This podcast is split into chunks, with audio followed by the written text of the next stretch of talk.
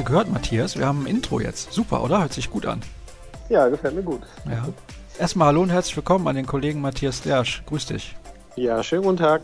Wir zeichnen diesen Take, das können wir ja offen und ehrlich sagen, am Donnerstag auf. Aber wir möchten ja natürlich auch zurückblicken wieder auf das Spiel, was unter der Woche stattgefunden hat mit dem Kollegen, der vor Ort war. Und Matthias ist in Wolfsburg gewesen. Gehen wir zunächst mal auf das ein, was sich auf dem Platz abgespielt hat. In den ersten Minuten hat Borussia Dortmund ja losgelegt wie die Feuerwehr. Da habe ich gedacht, Wolfsburg, die haben überhaupt gar keine Chance. Hat sich da ein bisschen anders rausgestellt hinterher, obwohl das Ergebnis 5 zu 1 war. Ist ein bisschen trügerisch. Lass uns über die Anfangsphase sprechen. Borussia Dortmund direkt super gestartet. Frühes Tor von Rafael Guerrero. Dann hat Aubameyang nachgelegt. Da hatte man im Moment nach den ersten 15, 20 Minuten den Eindruck, das wird ein ganz, ganz lockerer Spaziergang für den BVB. Ja, eindeutig. Also es hat ja 75 Minuten vor dem Anpfiff einen äh, Räumungsalarm gegeben in der Arena, der sich dann ja Gott sei Dank als Fehlalarm herausgestellt hat. Aber da waren schon so die Sinne ein bisschen geschärft, bei uns zumindest auf der Pressetribüne. Und ich hatte auch den Eindruck bei den Spielern unten auf Platz, die waren hellwach, zumindest der BVB. Und die haben, wie du sagtest, losgelegt wie die Feuerwehr, haben auch in der Anfangsphase die Schwächen von Wolfsburg gnadenlos aufgedeckt. Also Gerade das erste Tor wunderbar die leichte Hüftsteifigkeit der Wolfsburger Hintermannschaft ausgenutzt. Bartra wurde nicht angegriffen und hat das dann ja eben durch den, durch den schönen Pass auf Guerrero dann wirklich eiskalt ausgenutzt. Der bleibt cool vor dem Tor, war noch leicht abgefälscht der Ball, aber absolut schön herausgespieltes Tor mit freundlicher Mithilfe der Wolfsburger. Und das 2 zu 0 eigentlich ähnlich. Guerrero leitet den Ball mit der Hacke nach einem Einwurf weiter. Eine Körpertäuschung von Aubameyang und Wolscheid fliegt ins Leere und der Rest war dann nur noch Formsache. Da sah es wirklich so aus wie ein Spaziergang und ich glaube, da haben die wenigsten damit gerechnet, dass das Spiel nochmal spannend werden könnte, zumal Marcel Schmelzer ja dann ja in der 19. Minute, glaube ich, auch noch die riesige Chance zum 3 zu 0 hatte. Nach einer schönen Aktion bei Weigel und Dembele war er dann völlig frei bleibt dann hängen am Torwart. Ich habe in der Sekunde danach getwittert, also wenn der jetzt auch noch getroffen hätte, Marcel Schmelzer, dann würde es mir doch so langsam unheimlich werden mit den Offensivkünsten der Borussia. Ja, und dann hat er nicht getroffen und es kam anders. Ja, wir müssen nämlich auch über die Defensivkünste sprechen, beziehungsweise die nicht vorhandenen, finde ich zumindest in diesem Spiel von Borussia Dortmund. Man hätte durchaus drei oder vier Gegentore kassieren können und gerade auch dann nach dieser verpassten Chance von Marcel Schmelzer gab es Gelegenheiten für den VfR Wolfsburg, ich will jetzt nicht sagen eine nach der anderen, aber die hätten eigentlich schon vor der Pause einen Treffer erzielen müssen. Ja, eindeutig. Also die Schussstatistik war ja hinterher 10 zu 15 aus Dortmunder Sicht und das hat auch die Kräfteverhältnisse teilweise wiedergespiegelt. Also äh, vor allem zwischen der 20. und 60. Minute war Wolfsburg wirklich am Drücker und hätte Dortmund da nicht in Roman Bürki einen wirklich herausragenden Torwart an dem Tag im Tor gehabt, dann wäre sicherlich auch schon in der ersten Hälfte das Anschlusstor gefallen. Und ich glaube, dann wäre das Spiel eventuell etwas anders ausgegangen. Man hat in der Phase gemerkt, wie viel Qualität in der Wolfsburger Elf steckt. Es fehlte dann vor dem Tor eben nur ja das berühmte Quäntchen. Also Mario Gomez einmal frei im Strafraum, muss nur noch sich die Ecke aussuchen, zögert einen Tick zu lange, schon war Schmelzer da und hat dadurch die Situation entschärft. Bei der, der Szene kurz darauf, Gomez wieder frei im Strafraum, schießt diesmal, schießt dann Birki an, beziehungsweise Birki pariert. Da fehlten jeweils wenige Zentimeter oder Millisekunden zum Einschlag. Und das wäre dann sehr früh gekommen. So war das Gegentor dann erst nach der Pause und auch da, muss man sagen, zu spät, weil es gab vorher schon eine, eine, riesige Chance durch Mario Gomez, die mich so ein bisschen an seine verpasste Gelegenheit gegen Österreich damals erinnert hat, die ihm ja im Grunde bis heute nachhängt. Also da schwamm der BVB teilweise und da hat man auch gesehen, dass die defensive Kompaktheit noch nicht so da ist, dass die Abläufe noch nicht stimmen, dass die Balance zwischen Angriffszauber und, und, und Abwehrarbeit eben noch nicht so da ist. Was aber vielleicht auch nicht ganz verwundert, wenn man sieht, dass da eben Dembele und, und Pulisic, zwei sehr junge Spieler auf den Außen gespielt haben, deren Qualitäten eindeutig in der Offensive liegen. Da muss Thomas Tuchel noch dran arbeiten und ich glaube, das wird er auch in den nächsten Monaten. Das hat er nach dem Spiel ja auch direkt angesprochen, dass man das Spiel eben mit harter Arbeit gewonnen hätte und dass es mehrfach auf Messers Schneide stand. Das heißt, er lässt sich da nicht blenden von den fünf Toren, die man vorne geschossen hat, sondern er hat auch gesehen, dass man gut und gerne auch drei, vier, fünf hätte kassieren können. Hast du jetzt nett formuliert, dass die Stärken dieser Spieler in der Offensive liegen. Ich möchte direkt mal eine Hörerfrage mit einbinden. Ein paar haben es schon erreicht, auch wenn es kurzfristig war, dass wir uns gemeldet haben. Erstmal danke dafür. Wie bewertet denn Thomas Tuchel die Defensivleistung in diesem Spiel? Ja, er hat es in der Pressekonferenz am Donnerstag, hat er im Grunde lieber über die Wolfsburger Stärken als über die die Abwehrschwächen des BVB am Dienstag gesprochen. Er hat so ein bisschen in der Vergangenheit gekramt und hat gesagt, dass es für ihn eigentlich in Wolfsburg immer ähnlich gelaufen sei mit den Mannschaften. dass immer dann, wenn Wolfsburg in Rückstand gerät und ein bisschen mehr Risiko eingeht, die Qualität dieser Mannschaft zutage tritt und dass es dann als Mannschaft unheimlich schwer wäre, dagegen anzukommen und das wirklich durch ein gutes System, durch eine gute Ordnung zu verteidigen. Das ist sicherlich teilweise richtig, teilweise aber auch eine Schutzbehauptung. Man hat schon gesehen, dass es da beim BVB noch, noch Schwächen gibt, die behoben werden müssen. Also vor allem auf den Flügeln, die linke Seite mit Marcel Schmelzer und Dembele, da war Schmelzer einfach zu oft auf sich allein gestellt und hat dann auch den kürzeren gezogen, weil er natürlich auch mit Kuba und Vierinha zwei Spieler auf der Seite hatte, die über große Qualitäten in der Offensive verfügen. Da hätte es sicherlich geholfen, wenn Dembele schon ein bisschen länger in Dortmund wäre, schon ein bisschen ja, mehr dieses Defensivspiel verinnerlicht hätte, als es aktuell noch der Fall ist. Das sind so Sachen, an denen man arbeiten muss. Ich fand, aber es gab in der Defensive durchaus auch gute Sachen. Ich fand, dass Matthias Ginter, obwohl er ja relativ plötzlich da in der zwölften Minute in die Mannschaft geworfen wurde, das auf Anhieb sehr gut gemacht hat als Batra-Vertreter und sehr souverän, solide da gespielt hat. Das war schon in Ordnung. Aber nichtsdestotrotz darf man sich von dem Ergebnis wirklich nicht blenden lassen. Es wird Gegner geben, die das stärker bestrafen, als es Wolfsburg getan hat. Es wird auch Tage geben, an denen Bürki nicht so sensationell hält. Und dann könnte das gefährlich werden. Ich denke da vor allem an das Spiel am Dienstag gegen Real Madrid. Die haben in der Offensive eine gewaltige Power, darüber müssen wir nicht reden. Und ich glaube, die würden diese Schwächen deutlich stärker ausnutzen, als es Wolfsburg getan hat.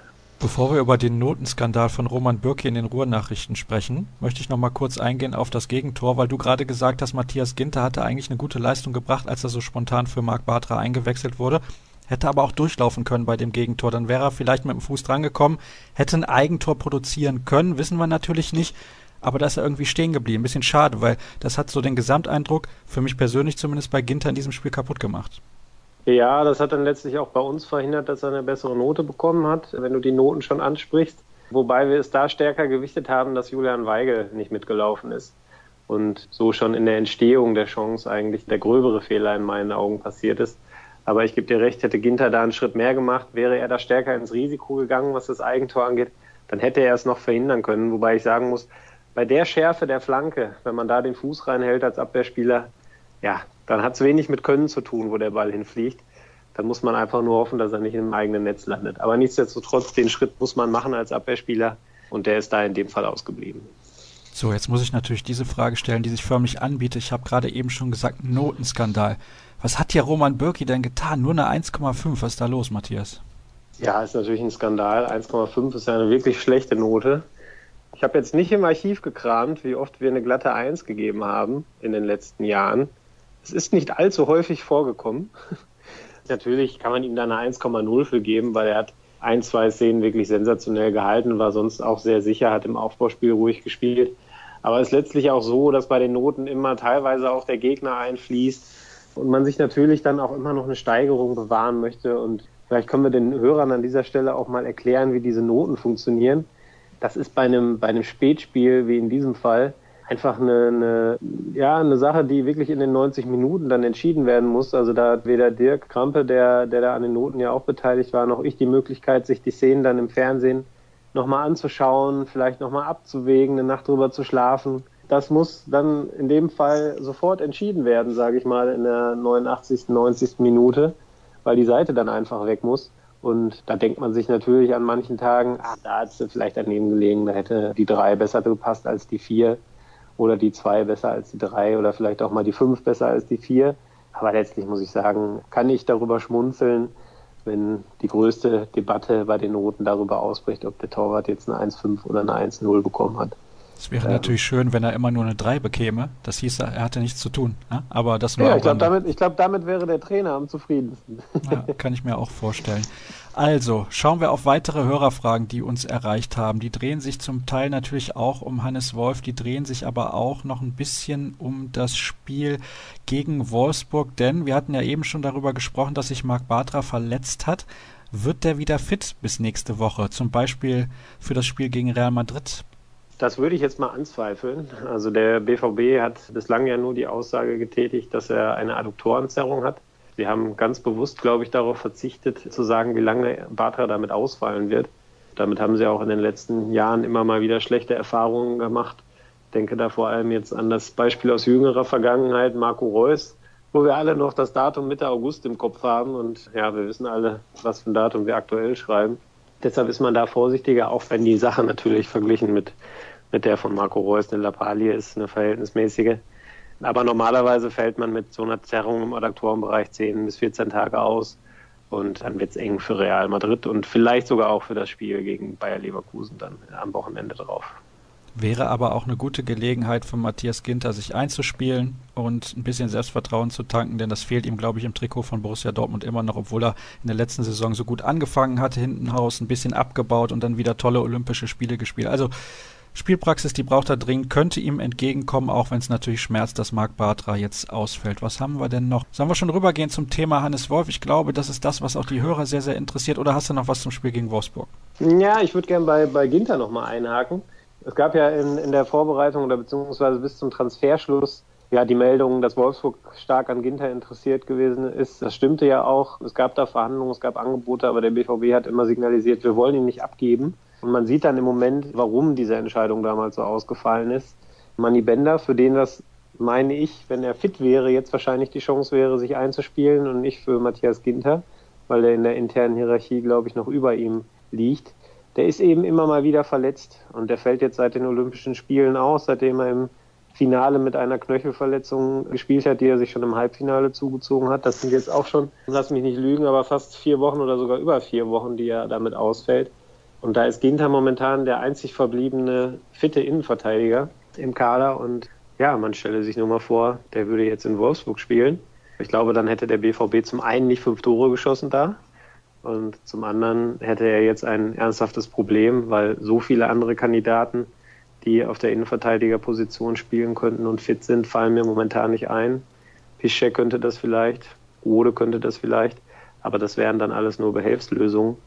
Und insofern, ja, war es, glaube ich, ganz gut, dass man Ginter behalten hat. Zumal ich nach wie vor davon überzeugt bin, dass er, wenn er ein bisschen mehr aus sich rauskommt, ein bisschen mehr Emotionen zeigt, ein bisschen mehr Selbstvertrauen bekommt, dass er dann noch eine sehr gute Wahl da auf der Innenverteidigerposition ist. Und er kann das ja spielerisch zumindest ähnlich lösen wie Marc Bartras, muss man ja auch sagen. Die Fähigkeiten dazu hat er. Also wir kommen jetzt dann zu Hannes Wolf. Der hat nämlich den BVB relativ kurzfristig und spontan verlassen. Für diejenigen, die nicht wissen, wer es ist, der hat zuletzt die U19 trainiert und das nicht gerade erfolglos und zuvor auch schon viele Jahre im Jugendbereich von Borussia Dortmund tätig gewesen.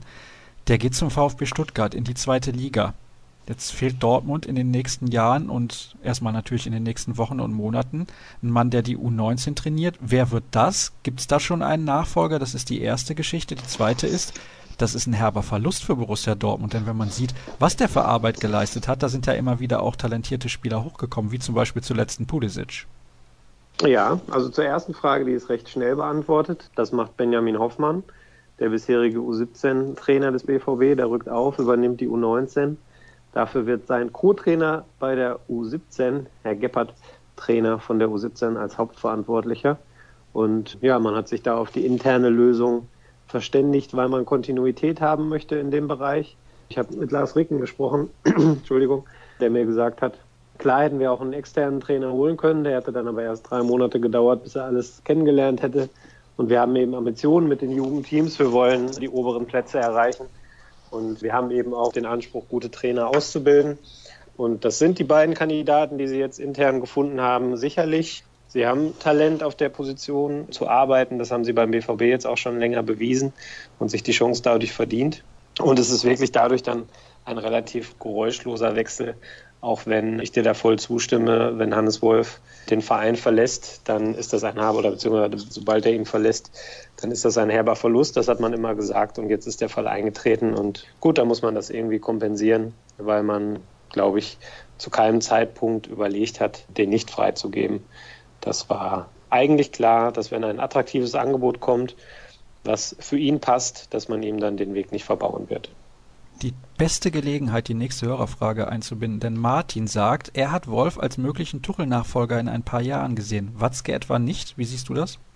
Doch, das eine schließt das andere doch nicht aus. Also klar, man kann jetzt sagen, man hat jetzt den Nachfolger, den potenziellen Nachfolger für Thomas Tuchel nicht mehr im eigenen Verein. Ich sehe das aber auch so, für Wolf ist das jetzt die große Chance, außerhalb des BVB zu zeigen, dass er im Profibereich arbeiten kann. Dass er das kann, daran zweifle ich 0,0. Ich fand auch seine Pressekonferenz zum Antritt herausragend gut, weil er da sowohl schlagfertig und witzig war, aber eben auch sehr, sehr kompetent rübergekommen ist. Da hat man schon gesehen, in welche Richtung es beim VfB jetzt künftig gehen könnte. Und spielen wir den Gedanken mal weiter. Thomas Tuchel hat einen Vertrag bis 2018. Sollte er den Verein dann verlassen oder von mir aus ein, zwei Jahre später und Hannes Wolf hat den VfB bis dahin in die Bundesliga geführt und vielleicht auch wieder etabliert, dann hat er natürlich das ideale Bewerbungsschreiben. Er kennt den Verein, er hat aber auch gezeigt, dass er woanders gut arbeiten kann. Kommt also nicht mehr so ohne diesen kleinen Makel, den Spieler und Trainer aus dem eigenen Haus oft mitbringen, dass er eben nur Stallgeruch verströmt, siehe Werder Bremen, kommt er dann eben extern wieder dazu. Und ich glaube, das ist für ihn genau der richtige Weg.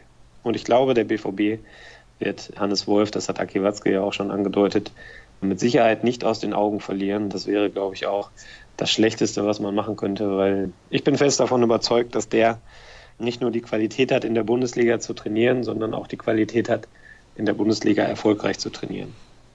Wo du gerade Werder Bremen gesagt hast, wir machen uns jetzt nicht über Traditionsvereine lustig, die in den nächsten Jahren vielleicht nicht mehr in der Bundesliga mit dabei sind. Ist eh schon schade genug, diese Entwicklung, aber das ist ein anderes Thema. Ähm, tja, dann wären wir so mehr oder weniger am Ende dieses Takes angelangt. Ich hätte gerne von dir noch so einen Ausblick auf das Spiel gegen Real Madrid am Dienstag. Das ist der größte Name im europäischen Fußball, behaupte ich jetzt mal zusammen mit dem FC Barcelona, vielleicht auch noch zusammen mit Bayern München. Aber dieser Verein überstrahlt alles. Elfmal insgesamt die Champions League gewonnen, Titelverteidiger. Aber ich glaube, wenn alles richtig läuft bei Borussia Dortmund, keine Mannschaft, die unschlagbar ist im Moment. Ja, würde ich dir absolut zustimmen. Zumal Real Madrid gefühlt in der Gruppenphase auch um mal eine von Thomas Tuchels Lieblingsphrasen zu benutzen, nicht sonderlich gestrafft wirkte in den letzten Jahren. Also ich kann mich da an den ein oder anderen eher lustlosen Auftritt erinnern und glaube, dass der BVB da definitiv eine Chance hat. Wenn es richtig gut läuft für die Zuschauer hier im Stadion, dann wird das ein Spektakel von zwei offensiv brillanten Mannschaften mit vielen Toren, weil ich glaube, weder Dortmunds noch Reals Stärken derzeit in der Abwehr liegen ich glaube, man kann sich auf jeden Fall freuen. Das wird kein langweiliges 0 zu 0, so oder so nicht.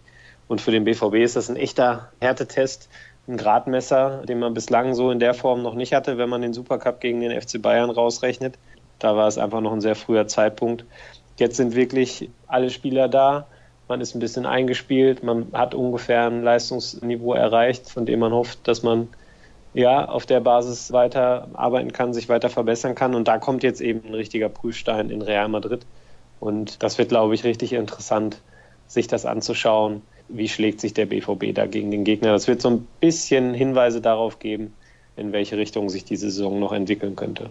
Und danach steht ein schweres Auswärtsspiel in der Bundesliga an bei Bayer Leverkusen. Aber darüber spreche ich dann gleich mit dem nächsten Kollegen der Ruhrnachrichten. Wer übrigens ein paar Hustenbonbons hat für den Kollegen Matthias Dersch, könnt ihr gerne vorbeischicken. Ich hoffe, du wirst nicht krank, Matthias. Nee, ich glaube, ich habe einfach nur einen Frosch im Hals und habe mich jetzt hier gerade schon mit meinem Wässerchen ein bisschen durch die Sendung gerettet. Aber ich habe morgen frei und werde mich da ein bisschen erholen. Sehr gut. Die Erholung sei dir gegönnt. Herzlichen Dank für deine Analysen und Einschätzungen. Kurze Pause hier beim BVB-Podcast der Ruhrnachrichten. Gleich sind wir zurück.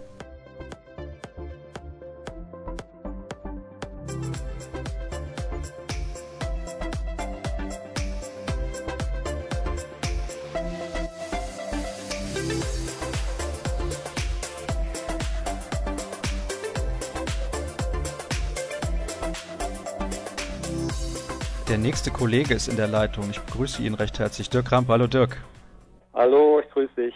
Wir haben Samstagnachmittag und sprechen über das Spiel gestern gegen den SC Freiburg. 3 zu 1 gewonnen, also weiter auf der Erfolgsspur der BVB. Es gab aber gerade in den ersten 15 Minuten starken Sportclub, fand ich, haben aggressives Pressing gespielt, haben das Aufbauspiel der BVB-Innenverteidiger früh gestört und da hatte Borussia Dortmund, finde ich, doch das ein oder andere Problem mit. Wie siehst du das? Ja, hast du richtig, richtig beobachtet. Wir haben es auch so formuliert heute. Ähm, sehr stark, sehr mutig fand ich das von Freiburg. Haben also sehr früh die Innenverteidiger angelaufen, wie du es gerade gesagt hast. Und auch den Sechser, Julian Weigel, unter Druck gesetzt. Also Roman Bücki hatte dann äh, bisweilen Probleme, eine Anspielstation zu finden, musste sehr oft lang spielen. Das haben sie sehr mutig gemacht. Sie waren zum Teil mit sechs Leuten in der gegnerischen Hälfte, habe ich mehrere Male beobachten können. Und ähm, ja, das war wunderbar organisiert, muss ich sagen. Ich habe mich sehr beeindruckt und damit hatte Dortmund auch seine Anfangsphase gerade große Mühe, das stimmt. Danach hat der BVB besser ins Spiel gefunden, hatte dann auch mehr Kontrolle beim Ballbesitz. Das war ja das Problem gerade in der Anfangsphase. Da hat der BVB häufig auch den zweiten oder dritten Pass gar nicht mehr spielen können, weil ein Freiburger schon im Weg war. Du hast es ja gerade auch gesagt. Warum, deiner Meinung nach, konnte sich der BVB dann ein bisschen aus dieser Anfangsdrangphase, so möchte ich es mal beschreiben, von Freiburg befreien? Das hat so ein bisschen was, glaube ich, mit Gonzalo Castro zu tun, der dann besser ins Spiel gefunden hat. Äh, auch Julian Weigel hat, hat sich dann äh, zunehmend lösen können aus dieser Umklammerung. Es hat sich also sehr tief fallen lassen zum Teil, ähm, hat dann die Bälle schon fast am, am eigenen 16-Meter-Raum abgeholt. Und ähm, auch die offensive Reihe dann mit Mario Götze, mit mit Moore und mit Dembele äh, ist besser ins Spiel gekommen und ja, es hat sich am Ende dann auch so ein bisschen die Qualität durchgesetzt. Ja, Dortmund ist also eigentlich in der Lage, dann da auch drauf zu reagieren und es hat ein bisschen gedauert. Vielleicht mussten sie auch so ein bisschen die Müdigkeit aus den Beinen spielen. Äh, war jetzt nur noch, äh, ich weiß nicht, das wievielte Spiel hintereinander im Dreitagesrhythmus und ähm, hat also ein bisschen gedauert, hast du vollkommen richtig gesehen. Ähm, gelang aber dann im Laufe der ersten Halbzeit äh, auch immer besser und dann äh, wurde der Druck auch größer für Freiburg. Und einer dieser Pässe hat dann dafür gesorgt, also im kontrollierten Spielaufbau, nämlich von Matthias Ginter, dass es die erste Großchance gab. Das war dann Pierre-Emerick Aubameyang, der mit einem schönen Heber am langen Pfosten vorbeigezogen hat. Im Vorgespräch habe ich dir ja schon gesagt, ich stelle jetzt eine relativ steile These auf, aber ich möchte sie einfach mal so in den Raum werfen. Ich glaube, das ist so eine ganz, ganz kleine Schwäche im Spiel von Aubameyang. Der kann nicht diesen langen, flachen Schuss. Stimmst du mir dazu oder siehst du das komplett anders? Du hast eben schon angekündigt, du hast da eine, eine andere Meinung, glaube ich. Nee, nicht unbedingt eine andere Meinung. Müsste ich jetzt mal tief buddeln in der, in der, in der Vergangenheit. Ähm, was mir natürlich noch präsent ist, ist Dienstag. Das war so eine ähnliche Szene. Ähm, da macht er das Tor in einer ähnlichen Art und Weise. Da ist der Ball auch halb hoch und er geht aber rein. Und ähm, jetzt gestern nicht. Ähm, ja, ist eine interessante These. Müsste man wirklich mal die Statistiker bemühen. Ich weiß nicht, ob es da solche Statistiken gibt, ob er nicht flach schießen kann. Ähm, und dann natürlich die Frage, warum kann er das nicht? Das ist ja eigentlich vielleicht sogar leichter, ja, weil der Ball ja, wenn man ihn mit der Seite flach spielt, eine viel bessere Kontrolle im, im Passspiel, im Schuss hat, als wenn man ihn halb hoch schießt. Ja, interessant. Also mir war es völlig neu, deine Beobachtung, und von daher, ja, müssen wir jetzt mal verstärkt drauf achten oder ihn mal selber fragen. Ja, das finde ich deswegen auch interessant, weil ich mich an kein Tor von Aubameyang jetzt so im Speziellen erinnern kann, wo er so geschossen hätte. Ja, es, vielleicht ist es so ein bisschen der Hang zum Spektakulären. Ist jetzt auch mal eine These von mir. Ich weiß es nicht. Vielleicht ist es auch völlig unbewusst. Ja, wie gesagt, müsste man jetzt mal verstärkt darauf achten. Wir haben ja noch ein paar Spiele in der Saison. Da können wir diese These vielleicht dann irgendwann mal auch erhärten oder eben widerlegen.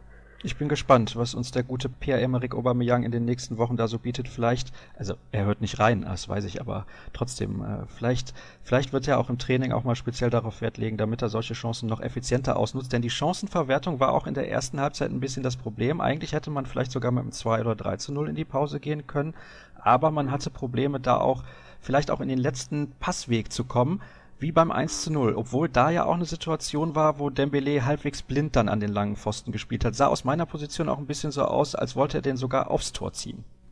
Ähm, nee, glaube ich eigentlich nicht. Äh, er wurde ja bedrängt, dann war er im Fallen und er hat dann im Fallen äh, dann tatsächlich den Ball noch nach innen gebracht. Ähm, ja gut, also was, was du völlig richtig gesehen hast, wir hatten Probleme, über Passspiel zu Chancen zu kommen. Es war auch sehr viel der, individuellen Qualität geschuldet. Moore, Dembele, die in Einzelaktionen dann sich dann hervorgetan haben und für Gefahr gesorgt haben.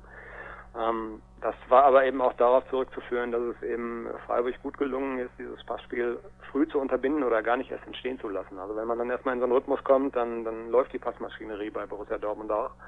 Und das haben sie sehr gut gemacht. Ähm, das wird dann hinten, da hinten raus, äh, in der ersten Halbzeit wurde es dann eben besser beim BVB und ja, bei dem Tor äh, muss ich auch ganz klar sagen, gute Aktion von Mario Götze wird so ein bisschen äh, vielleicht vernachlässigt, weil er läuft außen raus, ist dort anspielbar und findet dann natürlich so eine Lücke, die war gar nicht groß äh, mit dem Pass auf den Billet.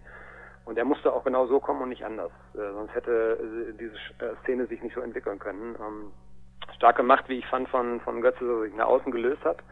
Dann den Pass scharf rein in die Mitte, den Belay nimmt ihn perfekt mit und im Fallen wird dann bedrängt, die Flanke oder den, den Passweg nach innen. Das war relativ blind, aber es gehört eben auch dazu, dass die Spieler natürlich wissen, dass dann da eigentlich einer stehen muss. Ne? Und Aubameyang ist dann eben auch ein Spieler, äh, der den Riecher dafür hat. Mir geht das sowieso ein bisschen unter, diese herausragenden Laufwege von Mario Götze. Der wird immer nur ja, was heißt gefeiert? Ist jetzt auch ein bisschen übertrieben formuliert, wenn er ein Tor schießt oder wenn er einen super Pass spielt. aber diese Laufwege sind immens wichtig. Ein anderer Spieler, der auch vielleicht so ein klein bisschen lethargisch wird immer in seiner Spielweise, möchte ich mal ein bisschen vergleichen, ist Mesut Özil. Der spielt eigentlich mhm. immer gleich und diese Laufwege, die schaffen Räume, die kreieren Chancen, wo der Spieler vielleicht gar nicht beteiligt ist. Sehe ich zumindest so. Ja, absolut. Das war bei der EM ja auch ein Thema, ja, als Götze dann gerade so in den ersten Spielen äh, falsche Neun spielen musste und ähm, auch als Gomez hinterher da war und Götze, ähm, Götze dahinter gespielt hat. Ähm, es wird immer so ein bisschen gesehen, wer spielt spektakulär und da ist natürlich dann das vielleicht das Problem, was er jetzt hier in Dortmund hat, dass eben neben ihm dann so Leute wie Moore spielen oder ähm, Dembele auf der anderen Seite, die immer in der Lage sind, im 1 gegen 1 mit wahnsinnigem Tempo dann auch eben selber Chancen zu kreieren, den Abschluss zu suchen. Dann gibt dann sofort ein Raunen im Publikum, es wird, es gibt Szenenapplaus und alle sind begeistert. Ähm, klar, aber auch manchmal haben sie nur deshalb diese Räume, weil äh, andere Spieler eben diese, diese Freiräume eben kreieren durch gute Laufwege und das ist absolut eine Stärke von Mario Götze. Er ist ein Instinktfußballer, der eben auch weiß, wie er sich zu bewegen hat in den Räumen, um eventuell dann eben anspielbar zu sein, frei zu sein und ähm, ich sehe es auch nicht als Nachteil an, dass er jetzt noch nicht so direkt jetzt immer äh, beteiligt ist an, an großen Chancen, dass man das nicht sofort augenfällig sieht. Ich glaube, der Trainer weiß schon zu schätzen, äh, wie Mario Götze sich auf dem Feld bewegt und das ist eine Qualität, die er hat und äh, ja, die kommt ein bisschen zu kurz, weil natürlich einfach die spektakulären Szenen vielleicht im Vordergrund stehen. Aber der Trainer wird es wissen. Findest du, dass die Mannschaft es nach dem 2 zu 0 ein bisschen hat schleifen lassen?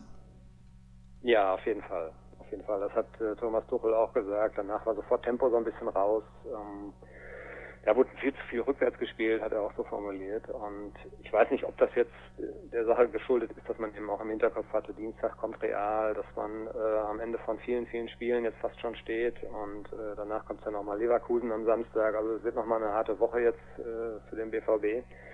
Vielleicht ist es unbewusst einfach auch so eine Geschichte. Man hat Gefühl, das Gefühl, dass man so ein Spiel im Griff hat und ähm, dann lässt man halt unbewusst ein paar Prozent nach und ähm, ja, das kann man sich auch in der Bundesliga nicht erlauben. Das hat das Spiel dann gezeigt. Dann kam sehr schnell der Ausgleich und danach war es wieder offen und ja, danach fiel äh, es dem BVB auch nicht ganz so leicht, wieder einen Gang hochzuschalten. Wir sprechen gleich natürlich noch über das Spiel gegen Real Madrid und auch das Topspiel in der Bundesliga danach gegen Bayer Leverkusen, auch wenn da von Topspiel aktuell nur von einer Seite die Rede sein kann, aber dazu gleich dann mehr. Der SC Freiburg hat weiter Pressing gespielt, auch in der zweiten Halbzeit und gerade nach dem 2 zu 0 und dann auch noch nach dem 2 zu 1 weiter Probleme verursacht bei Borussia Dortmund. Da muss man auch schon noch darauf hinweisen, diese Mannschaft defensiv zumindest braucht noch ein bisschen, habe ich den Eindruck, dass auch gerade diese Außenbahnspieler wie ein Emre Moore, wie ein Osman Dembele auch lernen, sie können nicht nur nach vorne immer ins Dribbling gehen, sondern ihre Energie müssen sie auch dafür einsetzen, ein bisschen nach hinten zu arbeiten. Ja, war vielleicht gestern noch nicht mal so auffällig wie auch am Dienstag, wo es dann zum Beispiel auf der Seite von Marcel Schmelzer ja oft Lichterloh brannte. Äh, und ja, er hatte alle Hände voll zu tun, weil so ein bisschen die Unterstützung fehlt. Das ist genau das, äh, wo man eine gute Balance braucht. Ja, sind offensiv Spieler mit ja, wahnsinnigem Potenzial, sie haben wahnsinnige Qualitäten, sie machen spektakuläre Sachen, die alle verzücken. Ja, ähm, man muss eben das Gesamtgefüge beachten und da fehlt sowohl jetzt bei dem Belay als auch bei Moore, vielleicht auch bei Pulisic, muss man auch mit Abstrichen sagen, er hat zwar ein bisschen länger jetzt schon verinnerlicht, was da bei Borussia Dortmund von ihm verlangt wird, aber eben gerade so diese neuen Spieler, die äh, sehr frisch sind, sehr unbekümmert, die sind aber auch eben noch ungeschliffen. Also sie haben so dieses taktische Verständnis oder die Idee, die die Tuchel verfolgt, noch vielleicht noch nicht so verinnerlicht, äh, wie es eben sein müsste. Und dadurch entstehen eben äh, defensiv oft Szenen, wo dann eben Unterzahl äh, auf der Außenbahn Unterzahlsituationen sind. Und ähm, da gab es gerade jetzt am Dienstag zum Beispiel in Wolfsburg gab es da reichlich Belege, wo eben Vor- und Nachteile sind einer, einer, einer Person jetzt wie dem Belay, der ja wahnsinnig tolle Sachen machen kann, aber der eben auch noch wahnsinnig viel lernen muss. Diese Spieler sind 18, 19, 20 Jahre alt, also wenn genau, die nicht noch ja. lernen könnten, wäre es auch ein Absolut. bisschen schade, ne? Ja, dann, dann äh, wären sie natürlich vielleicht schon auch nicht mehr bei Borussia Dortmund, sondern wären direkt vielleicht beim FC Barcelona gelandet. Also unheimlich viel Potenzial, ganz klar, aber die müssen, die muss man noch formen. Ne? Und das ist, ist ja eine reizvolle Geschichte und das eben so in Einklang zu bringen, ja, die ungezügelte Spielfreude laufen zu lassen und gleichzeitig aber eben zu schauen, dass man die defensive Stabilität hochhalten kann. Das ist eben eine der Aufgaben, die Tuchel jetzt hat. Und äh, jetzt denke ich mal gerade am Dienstag äh, werden wir sehen, wie weit die Mannschaft da ist. Also da wird ein bisschen mehr gefordert werden. Bevor wir jetzt dann auf das Spiel gegen Real Madrid blicken, du hast es gerade erwähnt, gucken wir noch ein bisschen so auf die Noten. Wenn man dann mal drüber schaut, sieht man im Prinzip eine durchschnittliche Leistung von Borussia Dortmund. Ja, wir haben es wir so formuliert, harte Arbeit statt Torspektakel. Äh, sie haben ja trotzdem immerhin drei Tore gemacht, aber es war schon äh, ein Spiel, was eben im Vergleich zu den letzten dreien vorher äh, so ein bisschen schwerer von der Hand gegangen ist. Ähm, aber das hat eindeutig eben auch mit der Qualität des Gegners zu tun gehabt. Ähm, schon, dass äh, der BVB auch ein bisschen überrascht war, wie äh, forsch Freiburg da nach vorne verteidigt hat und wie hoch die gestanden haben. Und das hat äh, lange gut funktioniert und man hat so lange so ein bisschen das Gefühl gehabt, wir wissen nicht so ganz genau jetzt, wie wir darauf reagieren sollen und wie wir das in den Griff kriegen sollen. Ähm, ja, insgesamt war es trotzdem, Thomas Tuchel hat so formuliert, war es eigentlich ein perfekter Abend für ihn, weil es eben gezeigt hat, es geht nicht jede Woche alles so von selbst und äh, scheinbar von alleine. Also das ist auch in den Spielen jetzt gegen Warschau oder äh, gegen Darmstadt nicht alles von alleine gelaufen. Aber die Gegner hatten doch eine andere Qualität als jetzt Freiburg, ähm, die mich auch sehr positiv überrascht haben. Und solche Spiele, ja, solche Spiele hat ja auch der FC Bayern München. Das muss man ja auch mal sagen. Also da ist nicht jede Woche Spektakel. Ich erinnere da nur an das Spiel auf Schalke. Da haben sie auch alles andere als geglänzt, aber am Ende mit 2 zu 0 gewonnen. Ja. Und fragt hinterher keiner mehr, wie es im Spiel genau gelaufen ist. Schauen wir nun auf den kommenden Gegner, Real Madrid. Mhm. Dein absoluter Lieblingsverein eigentlich mittlerweile außerhalb von Deutschland, nehme ich mal schwer an. Natürlich. Aber Spaß ja, beiseite. Also, Entschuldigung, ja. wenn du gerne noch was sagen willst, bitte Dirk, natürlich. Nein, ich wollte das mal ein bisschen relativieren. Ich habe ja nichts gegen Real Madrid. Ich fand nur die Häufung des Aufeinandertreffens mit Real in den vergangenen Jahren fand ich ein bisschen ermüdend und äh, deshalb habe ich ja schon mal, glaube ich, auch so erwähnt, äh, habe ich letztes Jahr die Europa League auch durchaus genossen, weil das waren eben vielleicht nicht qualitativ und äh, sportlich so hochwertige Mannschaften, aber äh, waren immer interessante, interessante Spiele eigentlich, so wenn ich an Norwegen denke oder auch äh, ja, Krasnodar und so weiter, was da alle gab, das war schon, äh, ja, das war schon Erlebnis dann auch für uns. Ähm, nee, Real Madrid zuzuschauen ist natürlich trotzdem ein Highlight und ähm, ist der amtierende Titelträger in der Champions League und Mannschaft hat eine wahnsinnige Qualität. Äh, ich sehe persönlich zum Beispiel auch einen Toni Kroos gerne, weil ich ihn einfach als, als Typen mag. Ähm, und was sie offensiv natürlich dann haben, äh, ja, das ist schon höchstes europäisches Niveau und da können sich, glaube ich, alle darauf freuen am Dienstag.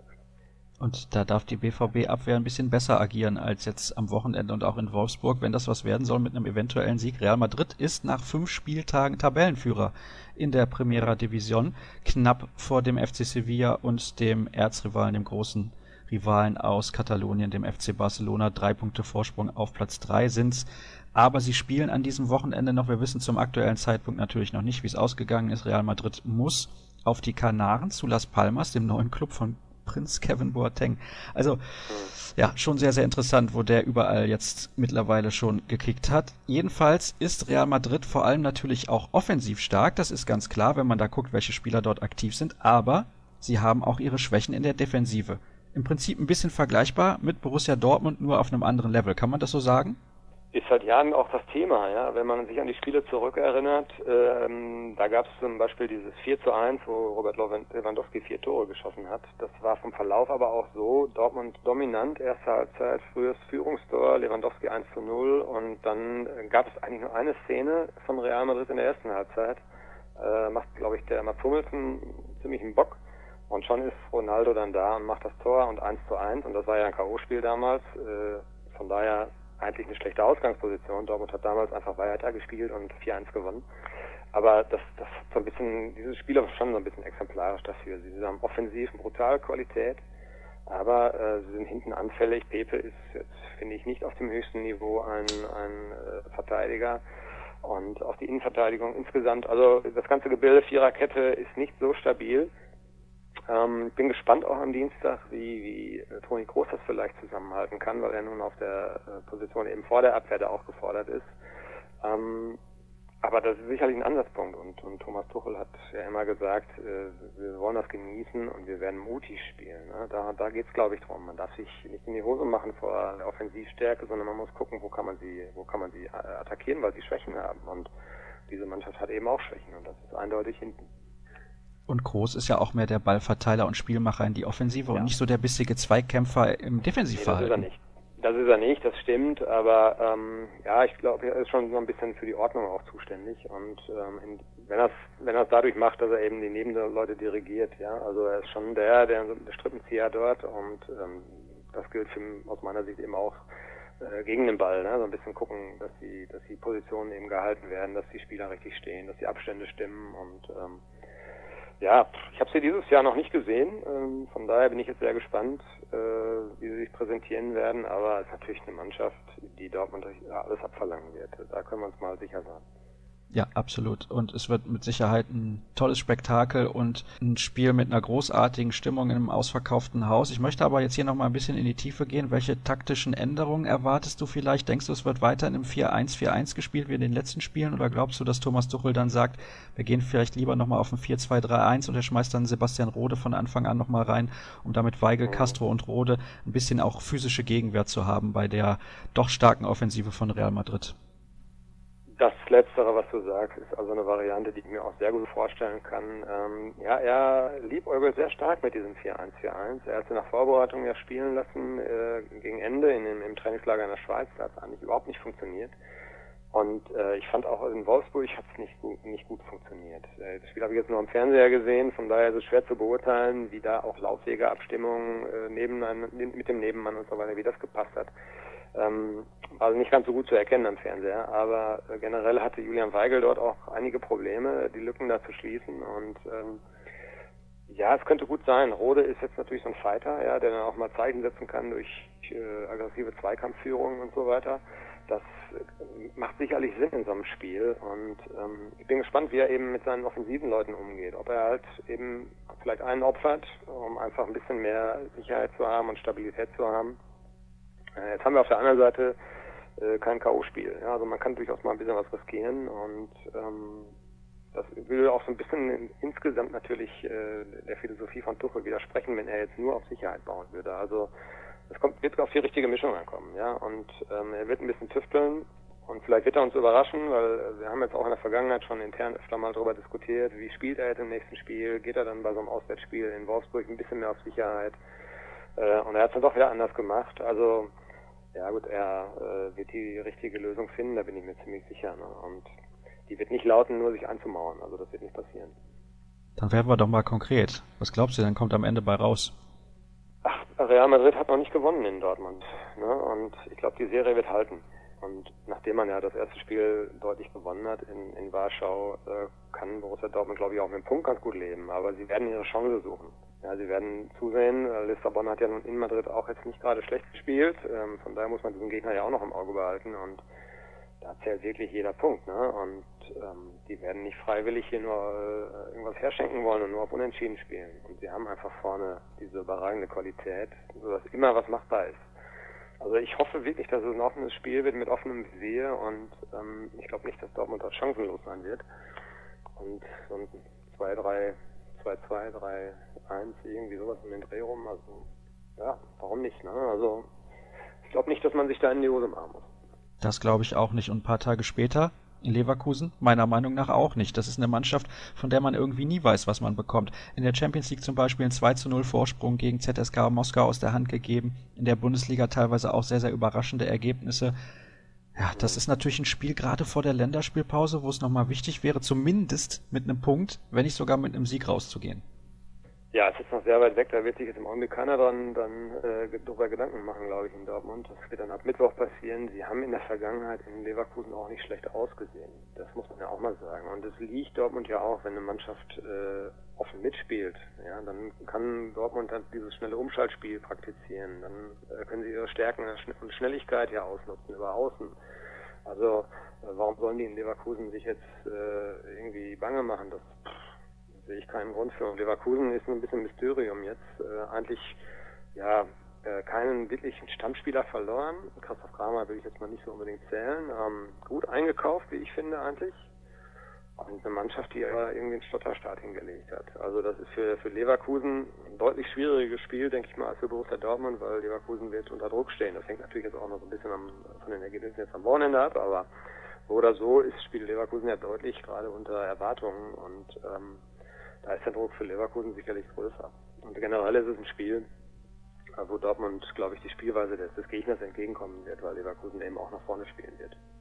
Ich bin sehr gespannt bei beiden Spielen. Real Madrid, das wird ein absolutes Highlight. Freue ich mich schon sehr drauf. Und dann ein paar Tage später in Leverkusen, auch in den letzten Jahren eigentlich immer eine interessante Partie gewesen. Und ich erinnere mich dann noch an die Saison, wo Dortmund 2010, 2011 deutscher Meister geworden ist. Da haben sie, glaube ich, Anfang Januar 3 zu 1 in Leverkusen gewonnen. War ein großartiges Spiel. Ich glaube, Götze hat ein Tor gemacht und Großkreuz sogar zwei, wenn ich mich recht entsinne. Also Leverkusen liegt Borussia Dortmund, hast du ja auch gerade gesagt. Und deswegen kann man da positiv in dieses Spiel gehen. Und natürlich auch gegen Real Madrid. Die sind defensiv verwundbar, wenn man selber defensiv einigermaßen stabil steht. Ist vielleicht da auch eine Überraschung drin.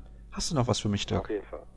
Auf jeden Fall. Nein, ich denke auch, da können sich alle jetzt auf die kommende Woche nochmal freuen. Das sind wirklich die Spiele, äh, gerade so Flutlicht abends am Dienstag und dann Real Madrid. Ja, was will man denn mehr? Da äh, stünde vielleicht noch der FC Barcelona drüber, aber auch nicht viel und ähm, ich glaube, das wird ein Highlight. Ja. Und dann am Samstag denke ich mal, alles nochmal reinlegen, bevor dann ein bisschen äh, durchschnaufen ist, aber auch eben für die wenigsten leider nur durchschnaufen, weil die fahren ja dann alle zu ihren Nationalmannschaften. Also die Belastung bleibt hoch, aber ähm, der Kader von Dortmund ist ja auch relativ groß. Ich bin nur gespannt, wie es jetzt am, am Dienstag auch personell aussieht. Aubameyang hat ja gestern noch ein bisschen was abbekommen. Er hat heute ein Foto gepostet, habe ich gesehen, wie er auch äh, Strombehandlung, glaube ich, bekommen hat für seinen ledierten Fuß, hat er Schlag abbekommen. Und da Adrian Ramos ja auch ein bisschen äh, angeschlagen war, war er eigentlich gar nicht im Kader gestern könnte es da natürlich einen kleinen Engpass geben, aber Tuchel hat also gestern gesagt, er sei sehr optimistisch und ähm, das gleiche ist hinten, ja, Batra ist verletzt, Bender ist noch verletzt, Batra könnte eventuell fit werden. Äh, da darf jetzt also auch nicht mehr viel passieren, ähm, weil man äh, für Ginter und für Sokrates eben momentan so erstmal keinen Ersatz hat. Das wird eng in der Defensive. Da sollte sich keiner mehr verletzen. Das ist absolut richtig. Bevor ja, ich es genau. vergesse. Merino, Merino ist ja auch nicht gemeldet. Ne? Also Ja. Merino darf man auch nicht, dürfte auch nicht spielen und von daher hat man im Moment sehr wenig Alternativen. Eine Frage habe ich aber noch. Merino war jetzt gestern gegen Freiburg im Kader und nicht Nuri Sahin. Sieht nicht gut aus für den Nuri. Ja, man zählt ja immer weiter, ne? So und so viele Spiele, wo er nicht im Kader steht. Jetzt war es gestern wieder nicht der Fall und ähm, ja, ist eine ganz, ganz schwierige Situation. Ich bin gespannt, wie sich das auflösen wird. Also ähm, bei allen Lobeshymnen, die ja auch aus Thomas Tuchels Mund kamen jetzt in den vergangenen Wochen, äh, berücksichtigt ihn dann trotzdem nicht. Und ähm, da fragt man sich natürlich irgendwie dann schon, wie geht das weiter? Und ähm, ganz, ganz schwierige Situation für Nuri, finde ich persönlich auch sehr schade, weil ich ihn eigentlich sehr schätze als, als Menschen und auch als Spieler. Äh, aber er passt anscheinend, das muss man glaube ich so konstatieren, wirklich nicht in die Philosophie, die, die Tuchel hat. Und ähm, ja, wie das weitergeht, mal abwarten. Aber das sind schwierige Wochen jetzt für ihn auf jeden Fall. Hoffen wir das Beste für ihn persönlich und natürlich auch für Borussia Dortmund. Die Sendung ist lang geworden. Deswegen danke, dass ihr bislang mit dabei geblieben seid und natürlich auch dir, Dirk, für deine Analysen rund um das Spiel gegen den SC Freiburg und Ausblick auf die Partien gegen Real Madrid und auch Bayer Leverkusen. Ihr wisst ja, wo ihr alle Informationen findet rund um Borussia Dortmund auf ruhenachrichten.de und natürlich auch auf Twitter vor allem. At rnbvb, da dreht es sich hauptsächlich und eigentlich ja nur um Borussia Dortmund. Also gerne mal vorbeischauen und in der nächsten Woche, also in der Woche nach den Spielen gegen Real Madrid und gegen Bayer Leverkusen, kann es sein, dass wir nochmal so eine kleine Sondersendung machen. Also bleibt uns gewogen und bis dahin weiterhin viel Spaß mit Borussia Dortmund.